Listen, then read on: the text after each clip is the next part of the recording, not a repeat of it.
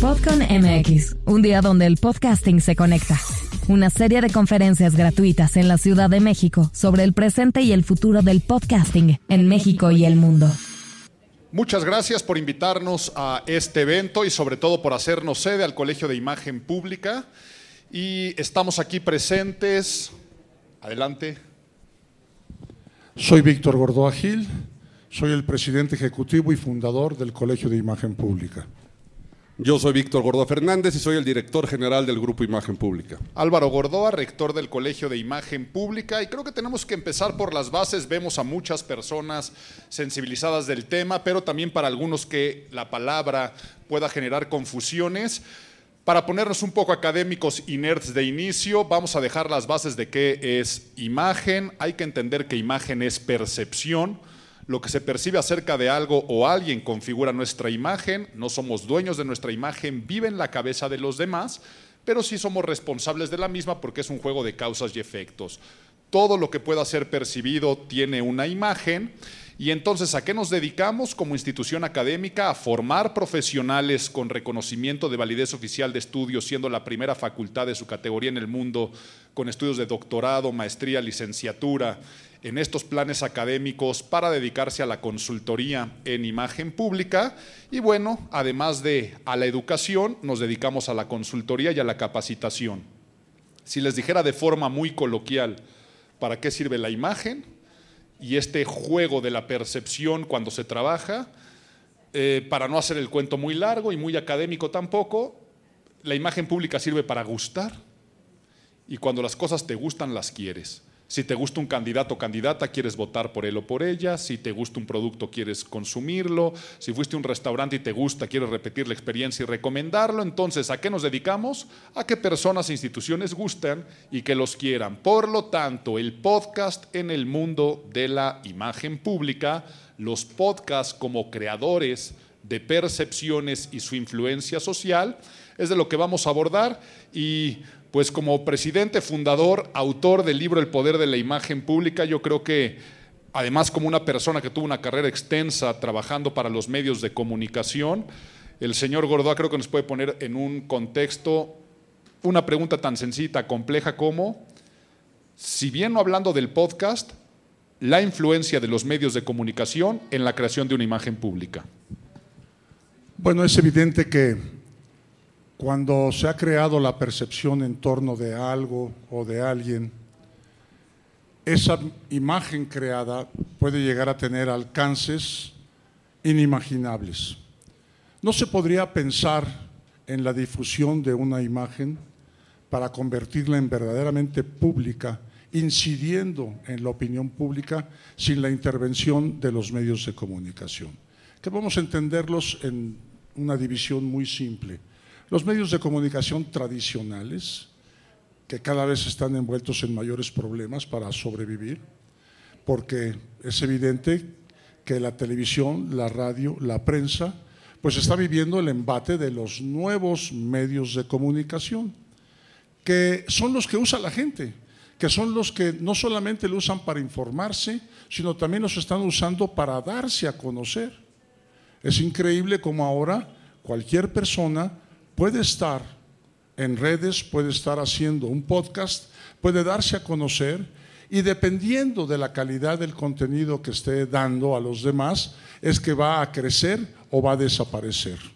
Por lo tanto, no podríamos concebir la creación de una imagen pública sin la intervención decidida de estos dos grandes tipos de medios de comunicación.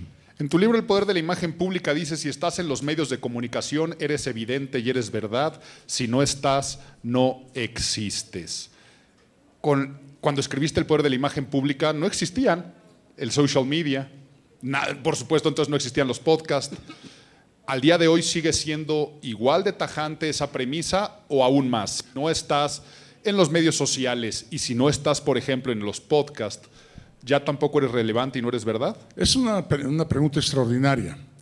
Cuando creo la frase, si estás en los medios de comunicación eres importante y eres verdad, y si no estás no existes, me refería yo concretamente a los medios de comunicación tradicionales. Hoy cualquiera puede estar en los medios de comunicación, sin ser importante y sin tampoco existir. Y sin decir la verdad. Y además, difundiendo mentiras.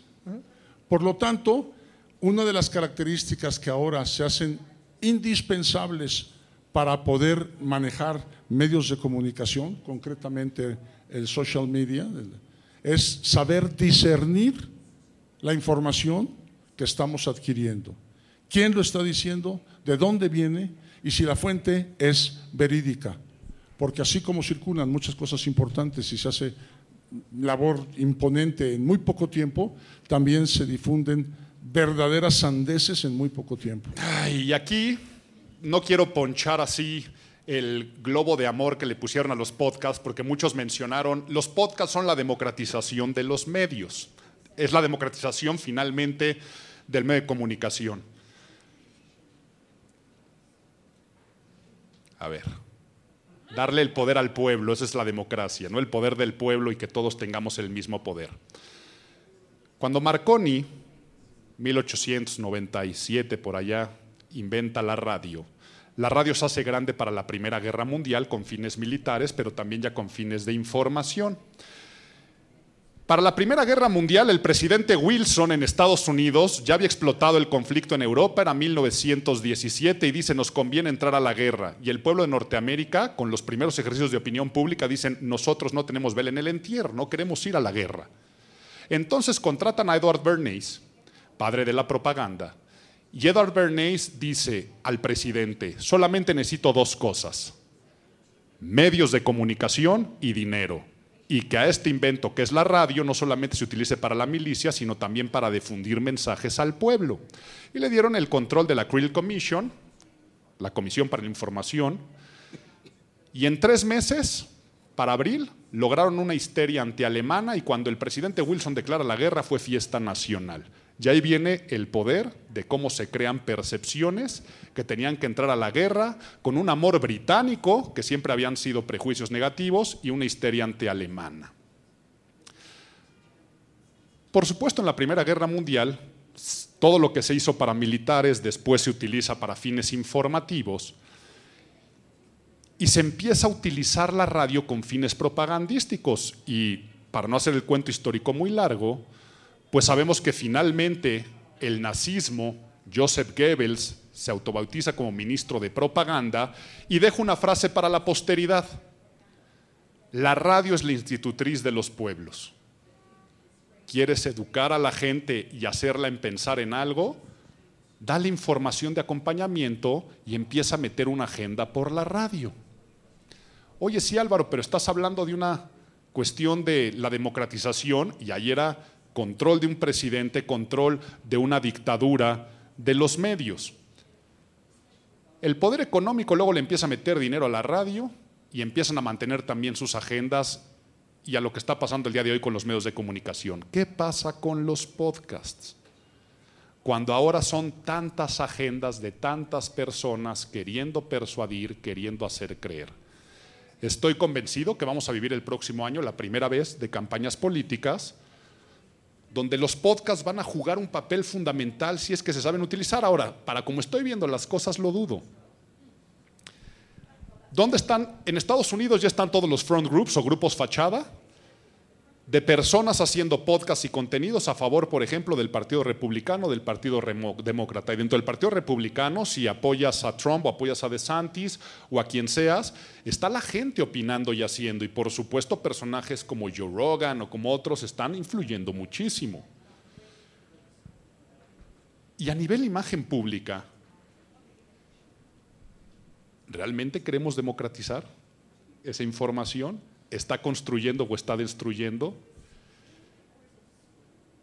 A nivel imagen pública, tú puedes, acabo de decir a Joe Rogan, tú puedes poner a Elon Musk a fumar marihuana por primera vez enfrente de Joe Rogan y que caiga por la decisión de un podcast de contenidos que la acción de Tesla. Y luego empezar a generar cómo le hacemos para que vuelva a subir la acción con el poder de esa empresa en otra generación de contenidos y lo están haciendo.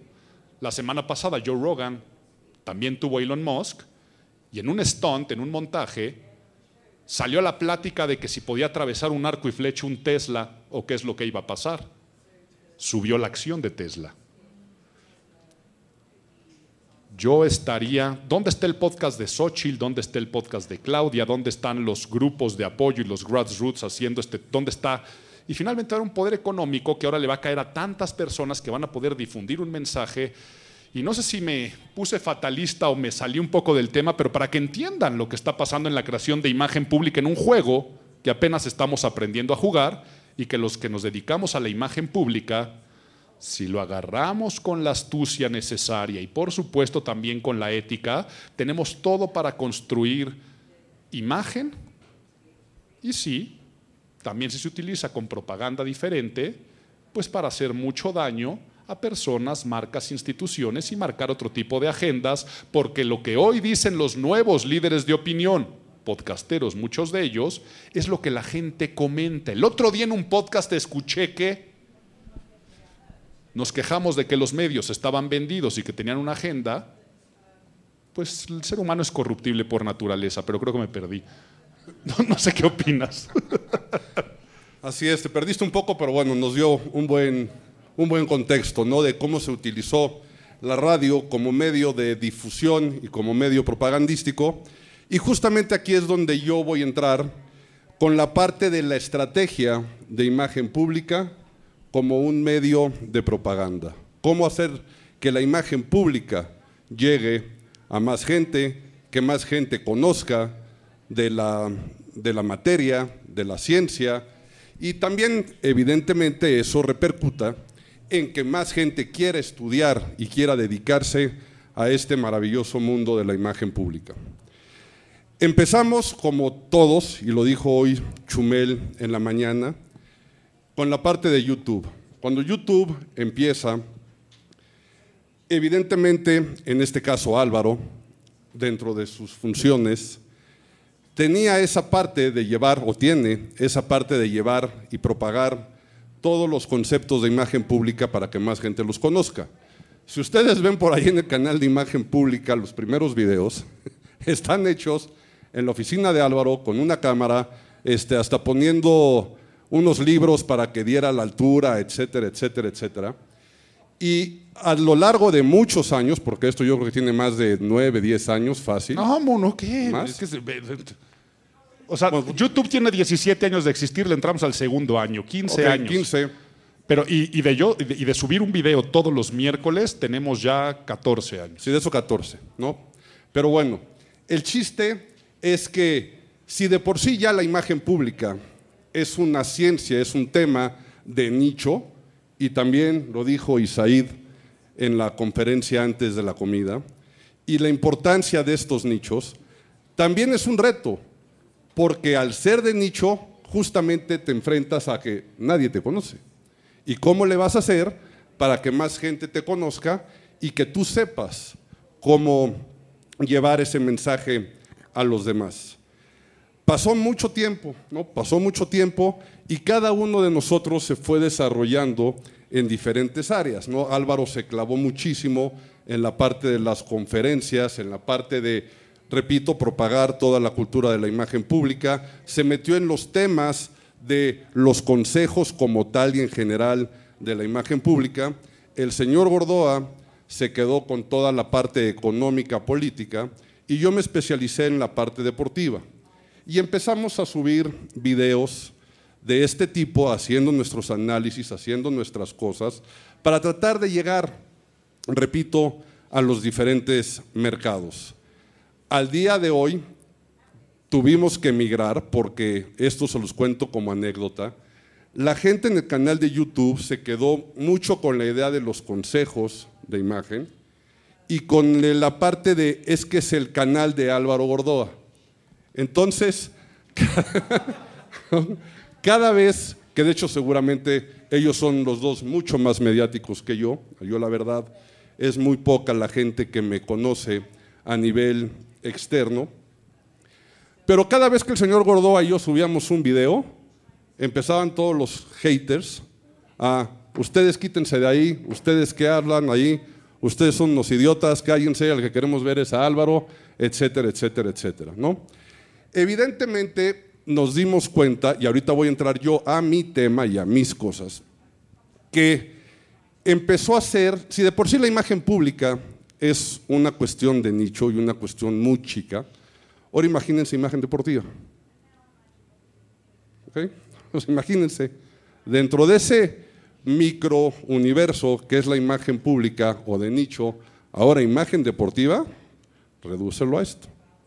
Ahora, es algo a lo que mucha gente, y aquí a lo mejor no sé si de generaciones más pequeñas o no, pero si alguien vio Jerry Maguire, si bien no era un consultor en imagen pública, era un representante de deportistas, yo por ahí me clavé, ¿no? Hace también casi 20 años, y yo dije, bueno, vamos a aterrizar la imagen pública al mundo del deporte, y vamos a hacerlo. Evidentemente los primeros videos que se empezaron a hacer eran una cuestión más analítica, pero con la gente que de hecho aquí están presentes varios de ellos que vieron hacer ese proyecto, toda la gente de máquina, 501 principalmente, vio nacer todo este proyecto. La bronca era, Víctor, ¿de qué vas a hablar? Ya se nos acabó el tema. ¿Por qué?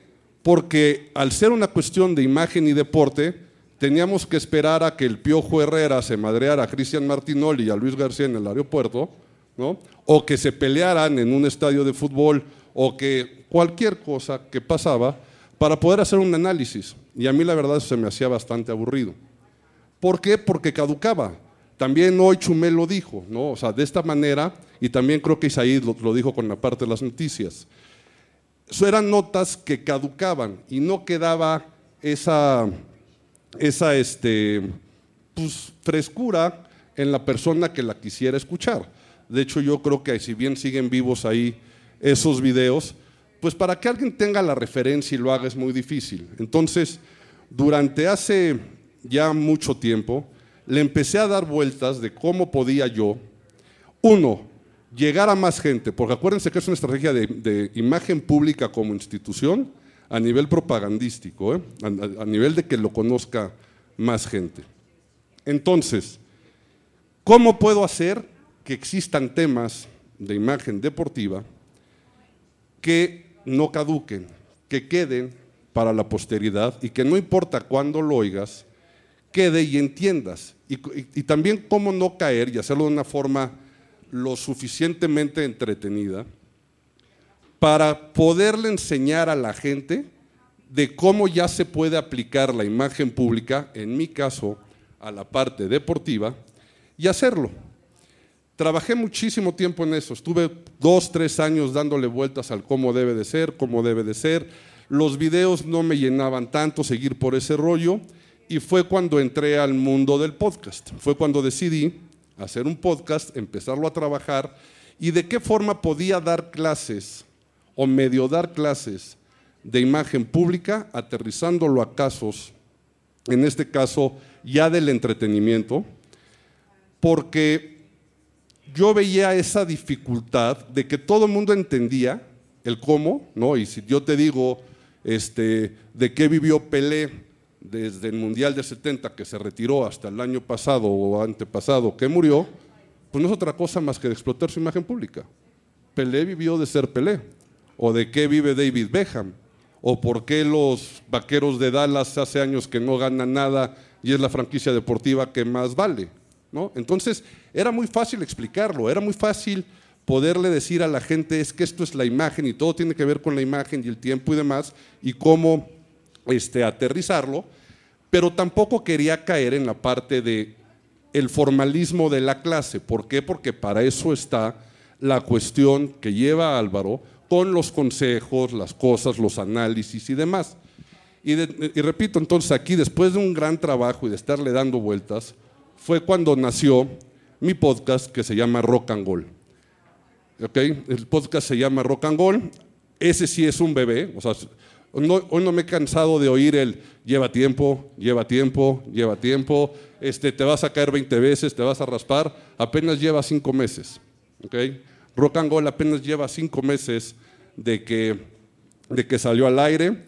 Tengo la coconducción de una una mujer muy agradable y extraordinaria que se llama Pamela Grauri, muchos de ustedes a lo mejor la conocen, ella también tuvo un podcast y ahorita está en otros proyectos, pero justamente la idea es eso, ¿no? Cómo poder llevar a esa parte. Y una cosa que sí diferenció, que a mí también me costó un poco de trabajo, era que al hablar de imagen y deporte, todos los temas que se proponían o todo lo que yo pensaba que podía decir, siempre se me catalogaba como la parte de, como si fuera un analista deportivo. Entonces a mí la verdad, decir, puta, ¿qué pasó en el América Chivas del domingo?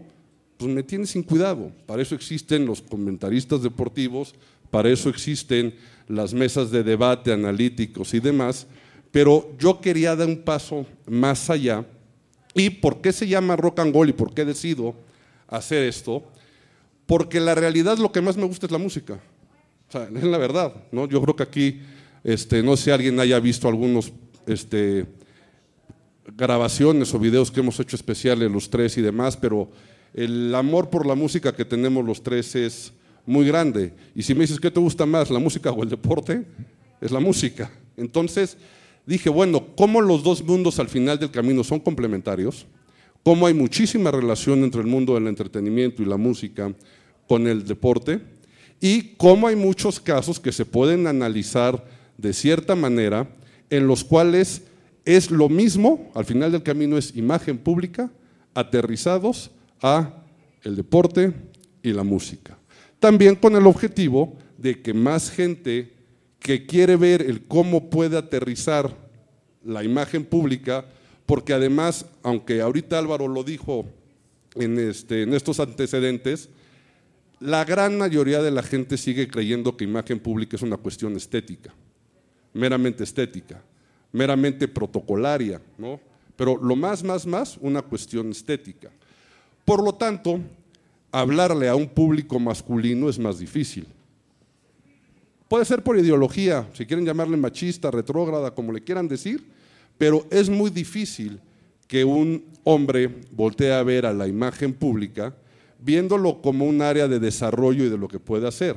Entonces, también gran parte de esta estrategia y de meterlo por ese lado es tratar de captar la mayor atención de hombres principalmente, donde se aterricen esos temas, por supuesto que mujeres también, pero nos hemos dado cuenta aquí que son mucho más inteligentes que los hombres, ellas sí tienen la sensibilidad de entender para qué sirve la imagen pública y hacerles ver que ahí hay un nicho justamente en desarrollo, en el que hay mucho dinero, en el que se pueden desarrollar y en el que se pueden este, desenvolver como consultores en imagen pública y repito, en mi caso, llevándolo hacia el lado del deporte y el entretenimiento. ¿Tu experiencia? Pues en mi caso eh, habían quedado ya los temas de imagen en el doctor Álvaro Gordoa, se había metido ya el maestro Víctor Gordoa en los temas de deporte y música. Y yo tenía que descubrir mi nuevo nicho para, colocarme. Afortunadamente, el IPADE, Instituto Panamericano de Alta Dirección de Empresas, me nombró caso de estudio en la maestría de negocios. Y de ahí, de la experiencia que tuve conviviendo con la gente que estudiaba mi caso, se sacaron muchas conclusiones acerca de cómo había surgido el proyecto concreto de imagen pública hasta convertirnos en la primera facultad de imagen pública en el mundo y está en México. Esto hizo que la gente que coordinó en, la maestría del IPADE, mi caso, me dijo, Víctor, aquí hay mucha información que tú tendrías que compartir, que no se quede nada más como un caso de estudio encerrado en esta escuela de negocios. ¿No has pensado en hacer un libro? Y así nace mi cuarto libro, El Camino de la Pervivencia, donde yo comparto con la gente 30 principios de pervivencia. Cómo poder concretar tus proyectos de vida pese a todos los obstáculos que vas a enfrentar. Inclusive si en tu mira estuviera que quieres ser un, un eh, miembro de la comunidad de podcast exitoso o exitosa. Entonces, cualquiera que sea tu proyecto, yo ahí comparto el cómo en 30 principios. Por lo tanto, la palabra de la cual me hice para complementar los dos podcasts de los señores Gordoa fue experiencia. Tenía yo que transmitir la experiencia del cómo lograr hacer las cosas. ha sido sorprendente porque yo no tenía ninguna expectativa al respecto.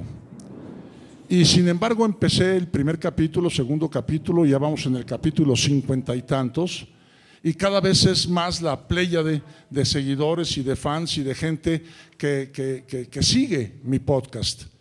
Yo nunca creí que alguien que hubiera ya alcanzado mi edad, tengo 72 años, pudiera ser interesante para la gente. Pero a la hora que descubre contenido en el podcast, entonces empezaron a producirse los fenómenos. Y ahora mi principal preocupación es dar eso, contenido a la gente.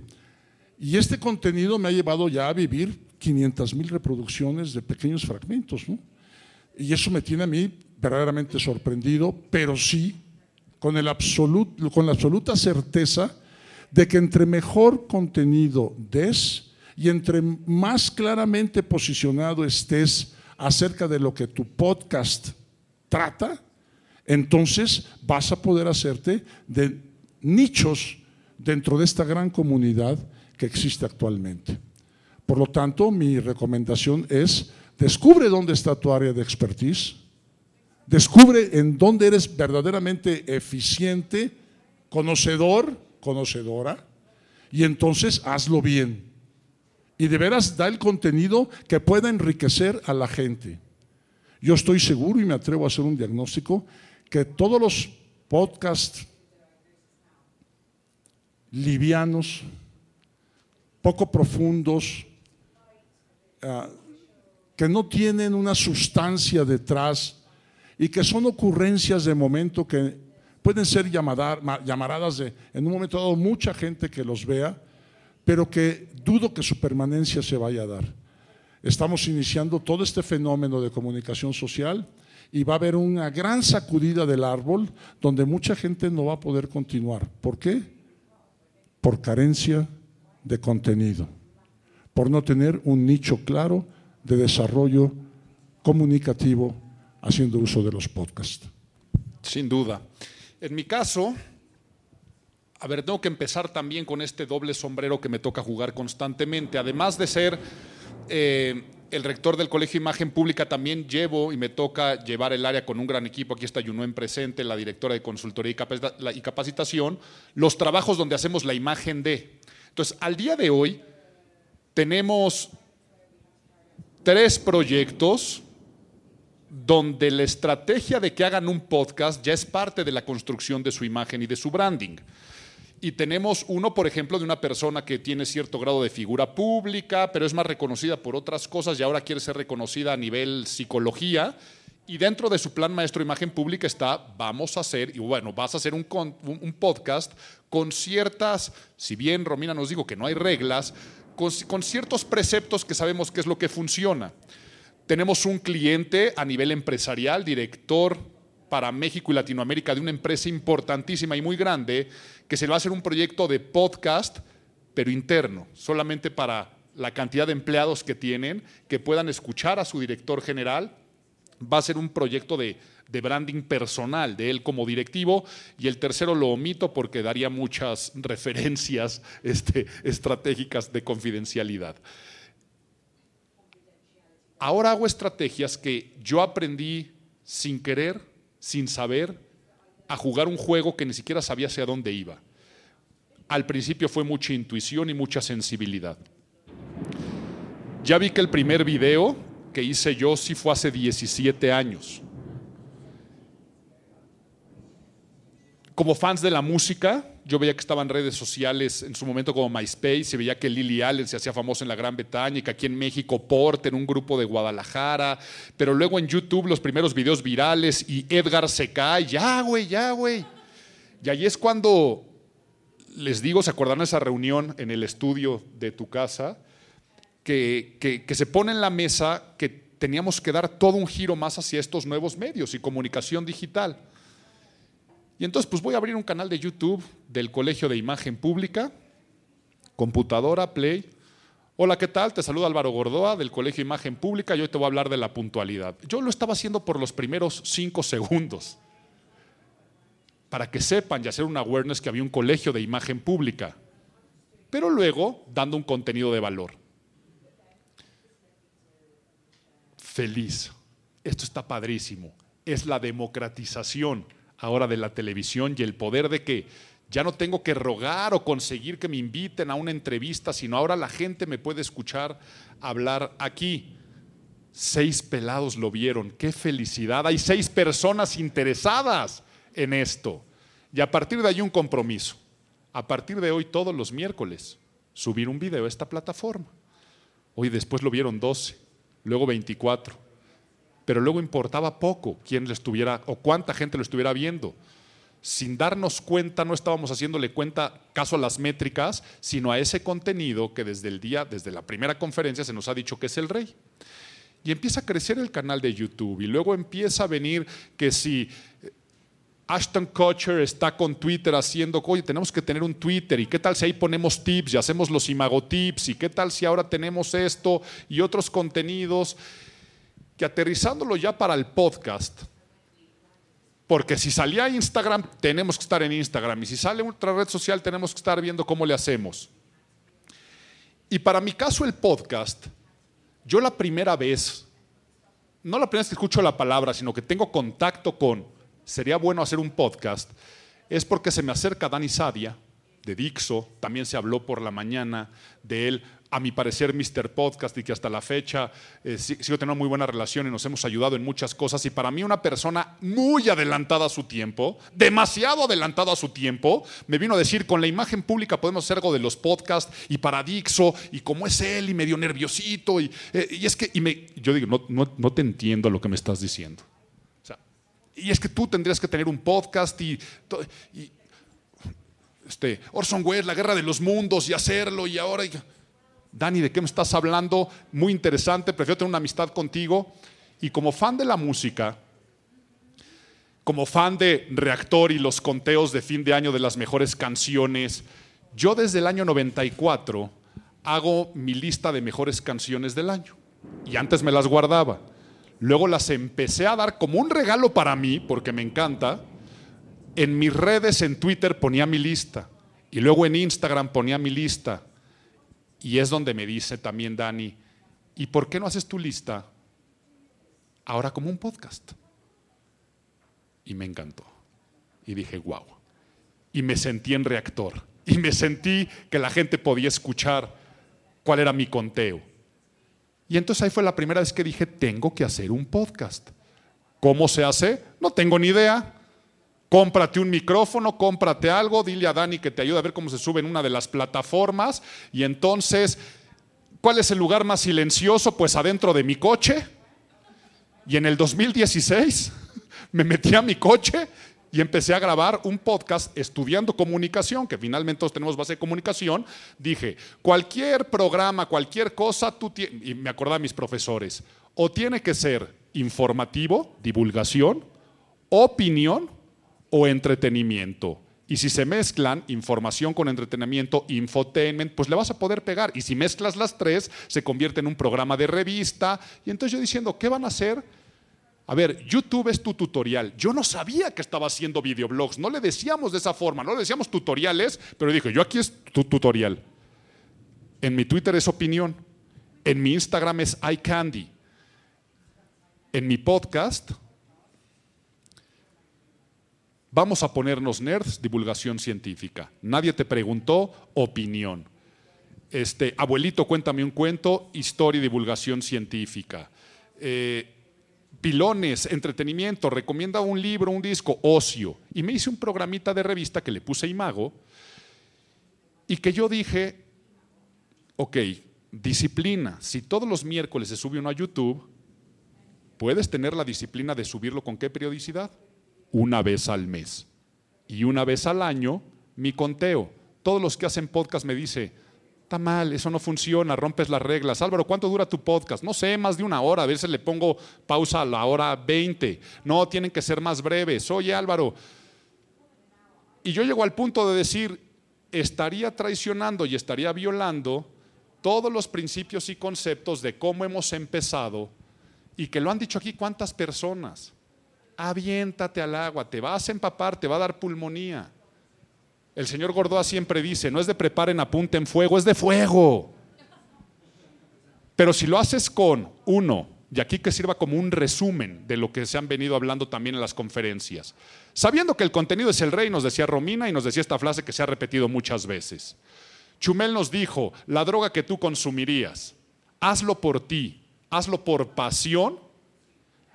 Nos dijeron también después, constancia y paciencia.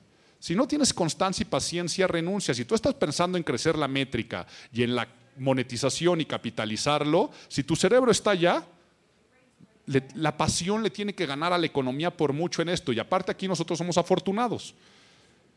Porque, o bueno, no afortunados, sino simplemente para nosotros el podcast, YouTube, Instagram, nuestras redes, pero hablando de los podcasts, siempre ha sido un medio para lo que es nuestro fin y nuestro fin es la imagen pública. Nosotros nos dedicamos a la educación, a la consultoría, a la capacitación.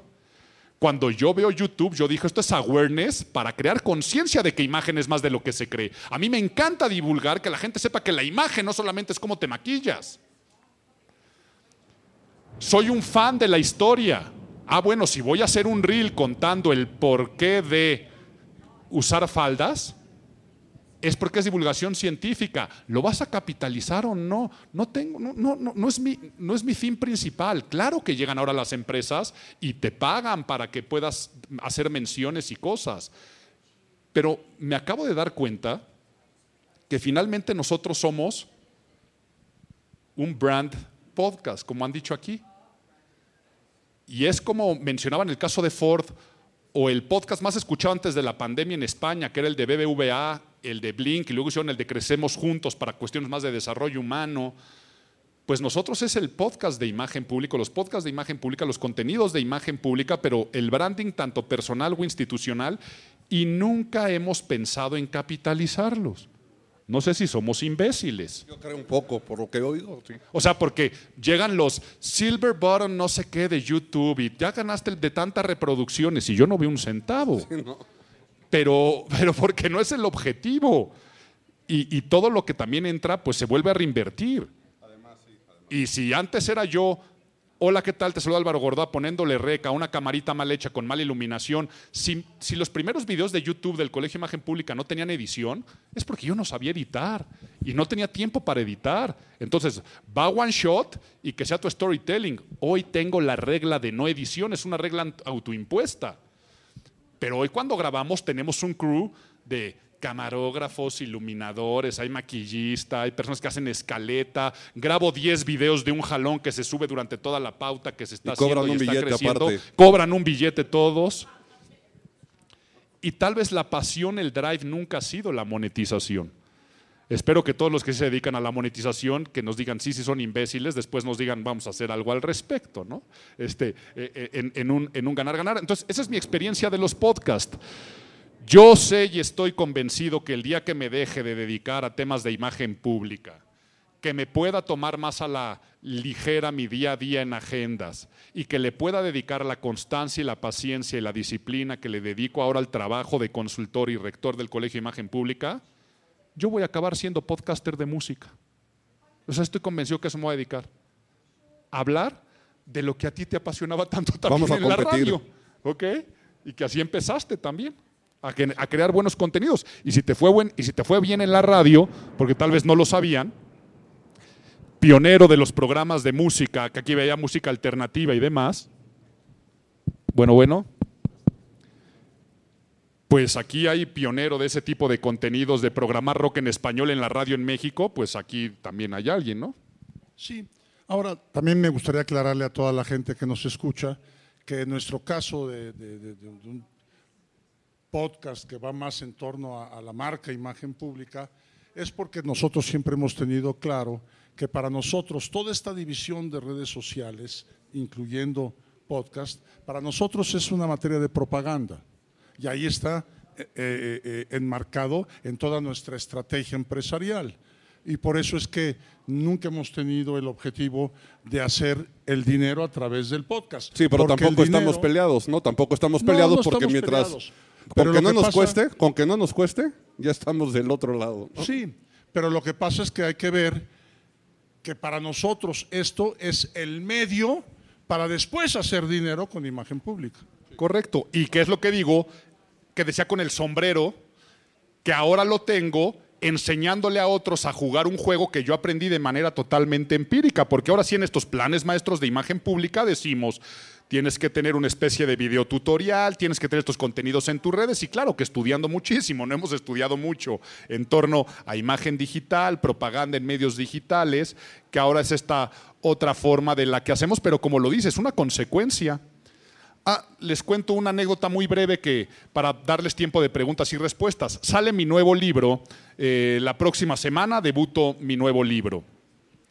¿Cómo fue la anécdota para mi nuevo libro? Mi nuevo libro llegó a Amazon, llegó Audible y me dijo, queremos ahora tener un libro en exclusiva para Audible. Eh, le dije, como los originals, no, como un libro, y le dije, mira, puedo hacerte una especie de narración de lo que hago, te puedo tener un libro muy rápido porque tengo un tema interesantísimo, muy vendible en audio. Y me dijo, perfecto, pero me tienes que presentar el libro escrito. Y en ese momento yo dije, ¿qué está pasando? O sea, ¿por qué no puedo yo de una manera más narrada, una manera más conversacional, claro que con una escaleta, claro que con un guion, pero con mi propio graffiti verbal natural que me salga, traigo algunos ejemplos y anécdotas, ¿por qué no te lo puedo entregar así? No, porque por política, primero me tienes que entregar el libro y luego ya sea que tú o otra persona lo vaya a narrar. Les dije, si de todas formas voy a escribir un libro, pues te voy a hacer un contrato de que también lo voy a firmar con mi editorial de siempre, con Penguin este, Random House. Es que nunca lo hemos hecho. En esta vida no obtienes lo que te mereces, sino lo que negocias. Le negocié y dijeron, pues va. Entonces mi nuevo libro sale con editorial y luego sale en audiolibro solamente con Audible. Pero yo no entiendo por qué no se está pudiendo generar más allá del podcast. Sí, tal vez existen otro tipo de narraciones, pero ¿por qué no más libre? Más en formato como me voy a comprar un libro, que es algo que no sé, tal vez los que saben de podcast sí se esté haciendo, no está haciendo, que en vez de decir lo bajo de Spotify y se monetiza diferente, ¿dónde está esta parte de te pago por escuchar tu nuevo libro, creador, aunque no tenga el formato tradicional de escritura que no fluye igual que la conversación, y te pago por el shot de escuchar eso? Me dicen, Álvaro, estás hablando de esto que existe. Sí, porque ustedes son expertos, yo no lo soy. Pero yo no entiendo por qué no está explotando ese mercado. Pues bueno, quedando cinco minutos, preguntas que tengan. Adelante. Creo que por ahí había un cuarto, ¿no? Pero si no, a ver. Gracias. Eh, sí, justo mencionaban, y de hecho hoy tuve la clase con Álvaro, acerca de propaganda contra publicidad. Y digo, para que me quede claro realmente, eh, en, el, ejemplo que decías, Víctor, de tu podcast de, digamos, rock and roll, o ahorita en el ejemplo del, libro de, Álvaro, ¿cómo lo definirían? ¿Como propaganda o como publicidad? 100% por Acuérdate que la propaganda es para ganar adeptos. La publicidad es para que te compren. La publicidad dice cómprame. La propaganda dice quiéreme, conóceme o reconóceme. Entonces, esta es una cuestión meramente propagandística para que cada vez más gente conozca de imagen pública. Y por ejemplo, si alguna empresa del deporte o el entretenimiento anunciara, oigan, hoy va a estar el básquetbol, la NBA, compren sus boletos en Ticketmaster, sería alguien haciendo publicidad en el podcast de Víctor Gordoa. Y si nosotros pagáramos o le metiéramos pauta o pusiéramos un anuncio, escucha el podcast de Álvaro Gordoa, estaríamos haciéndole publicidad a nuestra estrategia propagandística. ¿Ok? Sí, muchas gracias.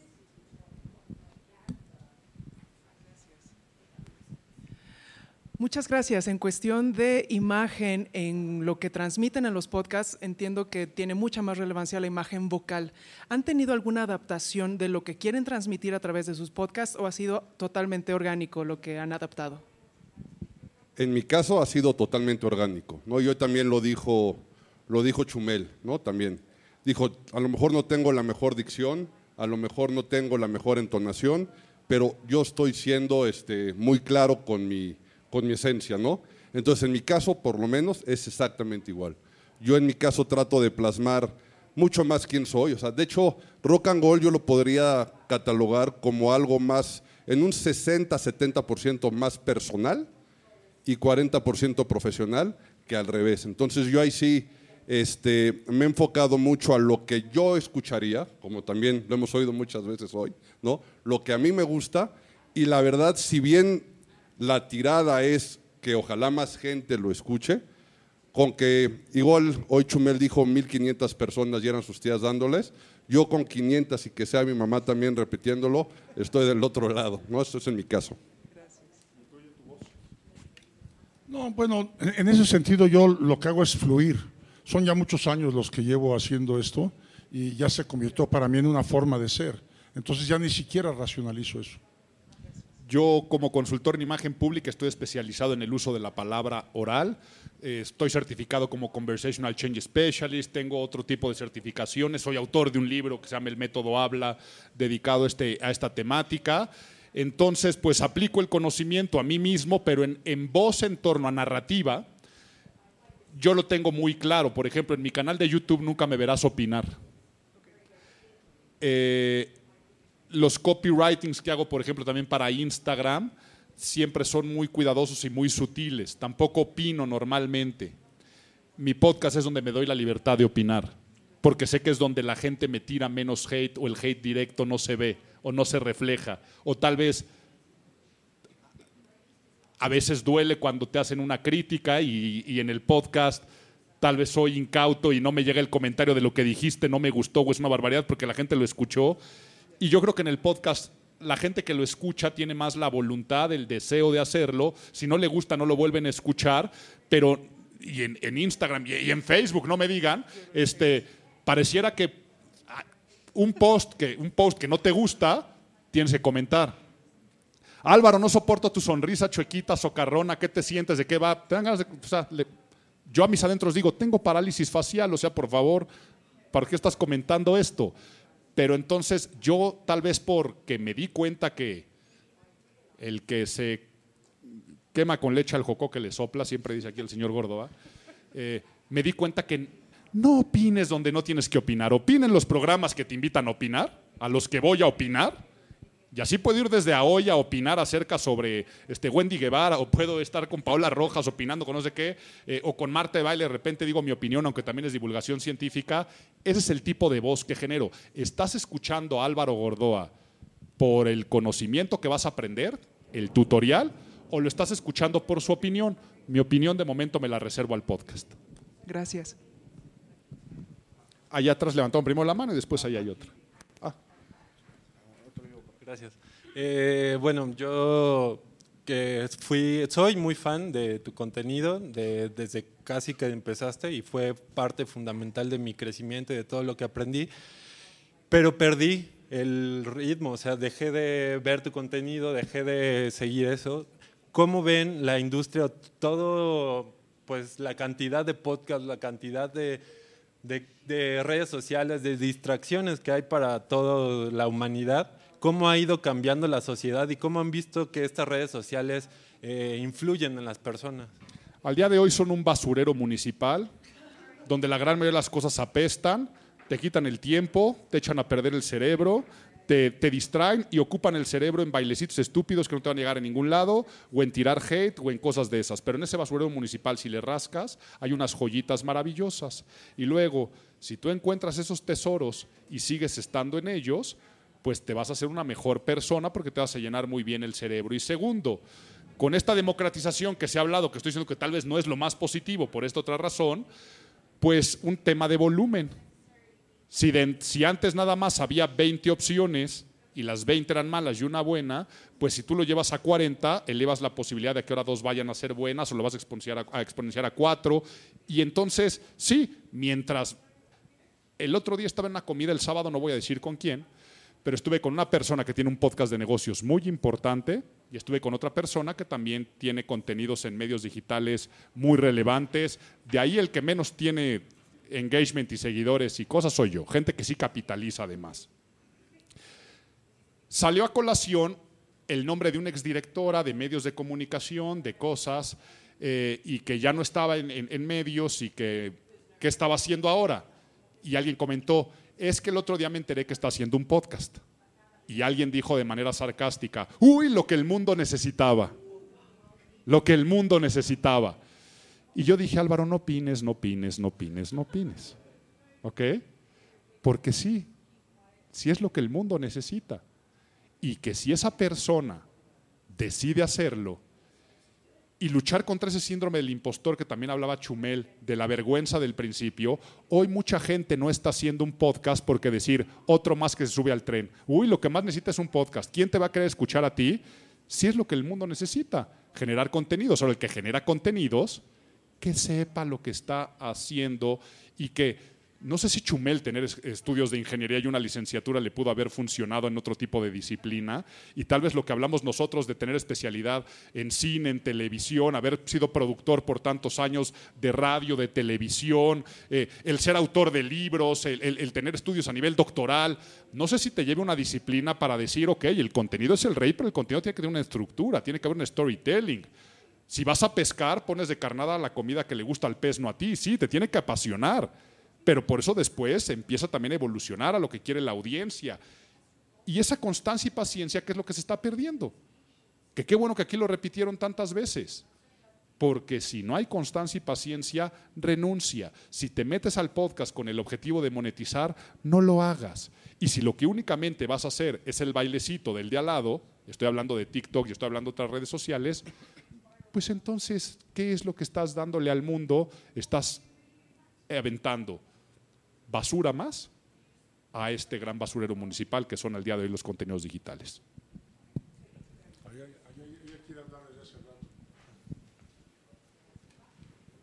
Y ahí también. Gracias. Este, cuando eh, algo se hace por pasión o por gusto, ¿cuáles son los indicadores del éxito que son importantes para ustedes? La autosatisfacción. O sea, de entrada es lógico, ¿no? Eh, yo escribí mi primer libro sin, sin, o sea, prácticamente, y el señor Gorda puede decir igual, o sea, rogando de que te publicaran el libro, pero tú estando contento y satisfecho con lo que hiciste. Entonces, el primero es la, la autosatisfacción y la autocomplacencia, porque si no te complaces a ti, ¿cómo vas a complacer a los demás? ¿Qué otra sería? Te recomiendo que leas mi libro El Camino de la Pervivencia. Correcto. Sí, te lo tendrás que. De eso se trata de cómo hacer las cosas. El camino de la pervivencia dice, di el subtítulo del libro. Es cómo poder lograr todo lo que te hayas propuesto, pese al tiempo, el dinero y los demás. Pervivencia es el arte de poder seguir con tu proyecto de vida venciendo todos los obstáculos, diferente a resiliencia y diferente a sobrevivencia. La pervivencia es la clave para poder lograr. Y sobre todo el enfoque tomando decisiones, venciendo el miedo. Entonces, autocomplacencia, pervivencia, ¿y tendrías alguna otra para hacer las cosas con pasión? Gusto, tal cual. Que, realmente te apasione lo que estás haciendo. Realmente que te apasione lo que haces, no pierdas la línea, ¿no? También lo hemos oído mucho hoy, Tú síguele y síguele por ese lado y en algún momento va a caer. Y una cosa final, el día que yo le dije al señor Gordoa, quiero trabajar contigo, eh, me dio un consejo de vida que hasta la fecha me persigue. Bueno, me dio muchos, ¿no? Uno fue al buen profesional, se le reconoce por sus resultados, sino por lo que dijo. Pero segundo, en esta vida solo le va mal. ¿Lo digo como me lo dijiste? a los dos. En esta vida solo le va mal a los huevones y a los pendejos. Y me dijo, ¿eres huevón? Le dije, no, qué bueno, porque eso no se quita. ¿Eres pendejo? Y le dije, claro que no. Me dijo, pues muy mal, asúmete como pendejo porque eso se nos quita todos los días. Entonces todos los días asumirte como pendejo y quitártelo pendejo diario, aprendiendo, creciendo, siendo mejor y ojalá pues no seas huevón porque sí con huevones en esta vida no se puede este, hacer las cosas por más pasión que haya. Por acá.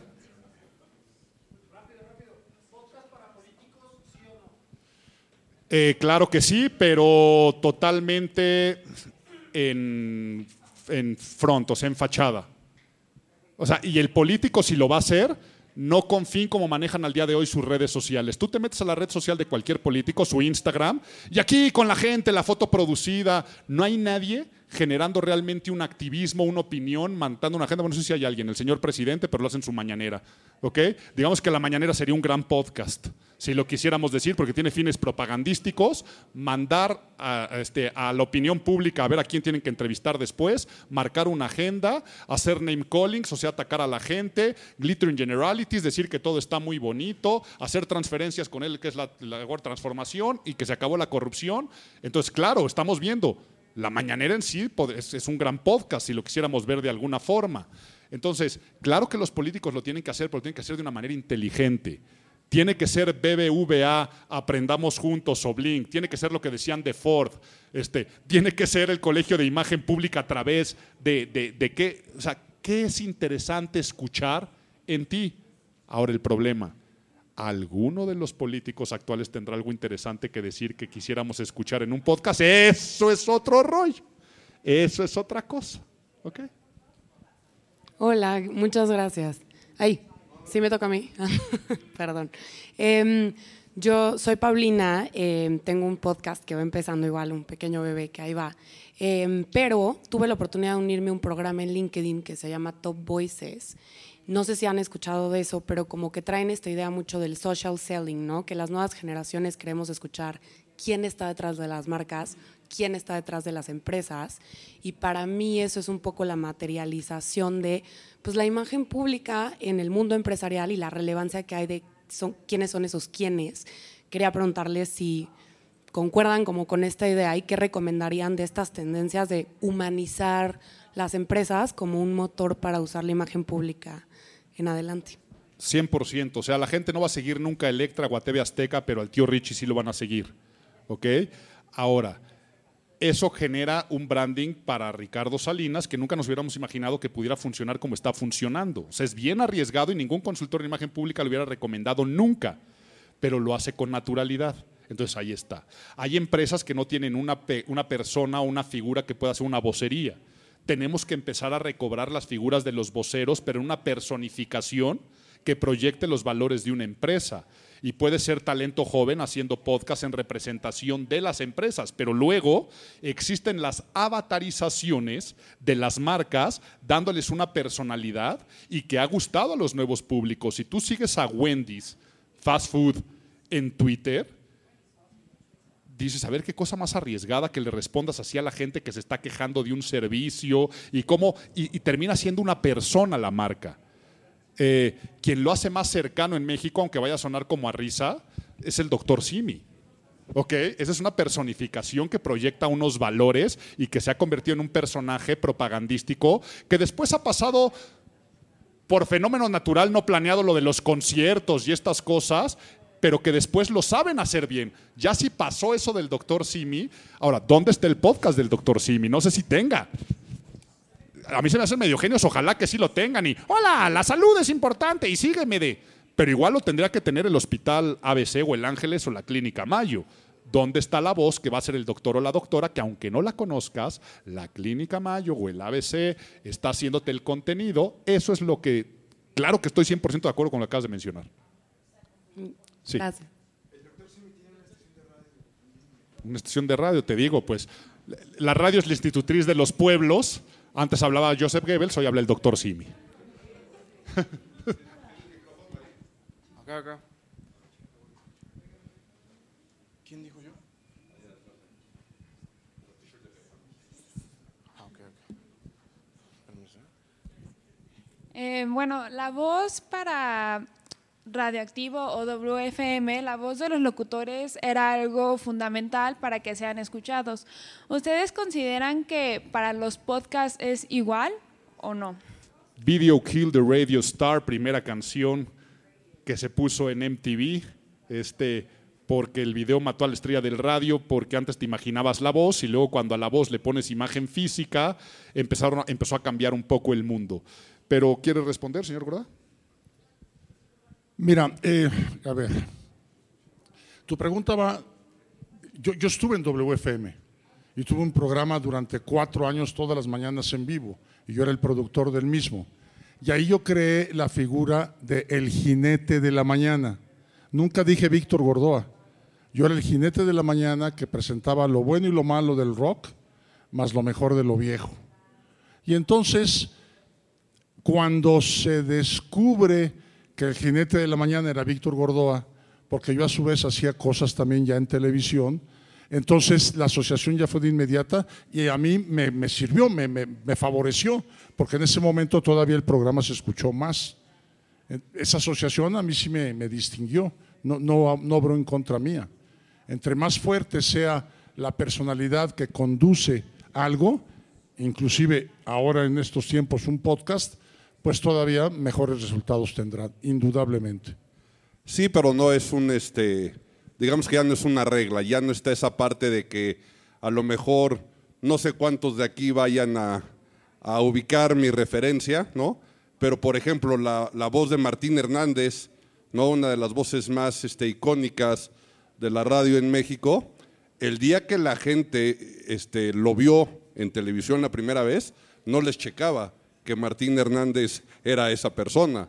Y eso ha pasado con muchísimas, este, con muchísimos locutores, pero hoy por hoy la verdad es que la gente se va por el contenido, por lo que está escuchando, por lo que le gusta y eso es lo que va a consumir. La verdad es que las otras cosas no le va a dar tanto, tanto importancia. Y, y ese contenido basado en una persona personaje. O sea, todos somos personajes. Eso para que no vayan a pensar que sea algo falso. Si algo puede ser imitado, va a ser más fácil de posicionarlo. O sea, ahora fue Halloween. Si tú te puedes disfrazar de algo y que digan, ah, eres, y que sepan de quién vienes disfrazado, o una forma de hablar, algún gimmick que utilices, eso va a ser mucho más fácil porque es parte del personaje. Entonces, no tiene que ser algo pulido, no estamos hablando de estética.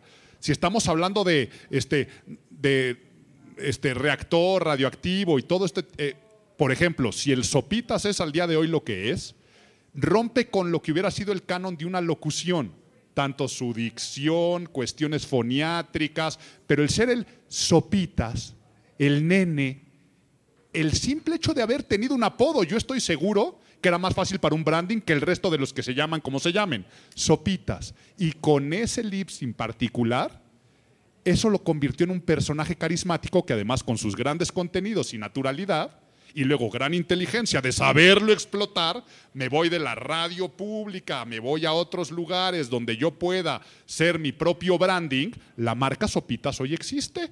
Y hoy es una marca que le genera muchísimo rédito a un hombre persona y personaje. Entonces, no es tanto la pulcritud de la locución, la voz del locutor de medianoche, sino es el personaje que está haciendo la locución y en el podcast sí, sin duda. Tú no quieres solamente el contenido, sino quien es el emisor del contenido, también tiene que haber un branding detrás. Gracias. Pues muchas gracias. Gracias.